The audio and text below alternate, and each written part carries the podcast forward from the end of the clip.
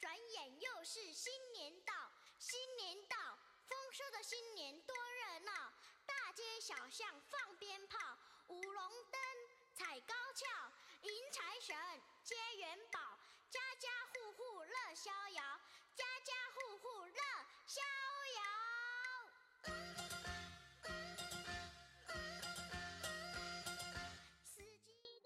咱们上一回说到腊月二十三就是小年儿的日子。这小年儿啊，是灶王爷要上天去向玉皇大帝汇报这一整年工作的时候。人们都希望灶王爷能够在玉皇大帝面前美言两句，好使玉皇大帝将这一年的吉祥如意降福到自己的家中。于是呀，特意想了一招，就是给灶王爷吃灶糖。这灶糖呢，是用麦芽糖来制作的，有的是空心儿的，有的是实心儿的，有的是扁的，有的是长的，就是为了能够让灶王爷封住自己的嘴，向玉皇大帝说上几句好话，将这一年的福气降福于自家当中。这腊月二十三过后，腊月二十四。又该做些什么呢？民谚称腊月二十四掸尘扫房子。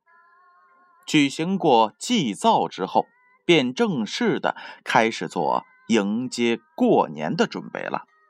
扫尘就是年终大扫除，北方称之为扫房，南方叫做掸尘。在春节之前扫尘是中国人民素有的传统习惯。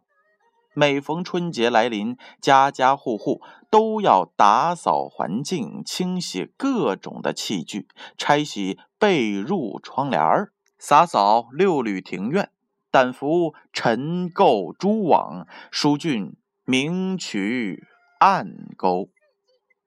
大江南北，到处洋溢着欢欢喜喜搞卫生、干干净净迎春节的气氛。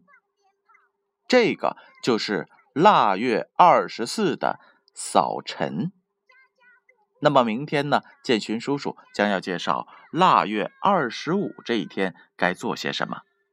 接下来的时间已经不早了，虽然每逢过年之前，大家都非常的兴奋，不想去睡觉。但是为了第二天能有一个好的精神状态，所以呀，乖乖的闭上眼睛，让我们明晚再见吧。